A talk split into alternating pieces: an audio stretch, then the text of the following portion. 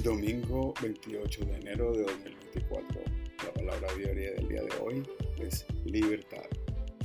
Y la afirmación dice, la sabiduría, el amor y la fortaleza divinos me guían hacia la libertad. Afirmamos juntos, la sabiduría, el amor y la fortaleza divinos me guían hacia la libertad. Aunque no controle lo que ocurre a mi alrededor, puedo decidir cómo reaccionar. Paradójicamente, asumir completa responsabilidad de mis reacciones y elecciones es la clave de mi libertad. Nada ni nadie puede hacerme sentir de una determinada manera. Vivir desde esta conciencia me capacita para moldear mi vida desde mi interior. Yo elijo mis pensamientos mis palabras y mis acciones.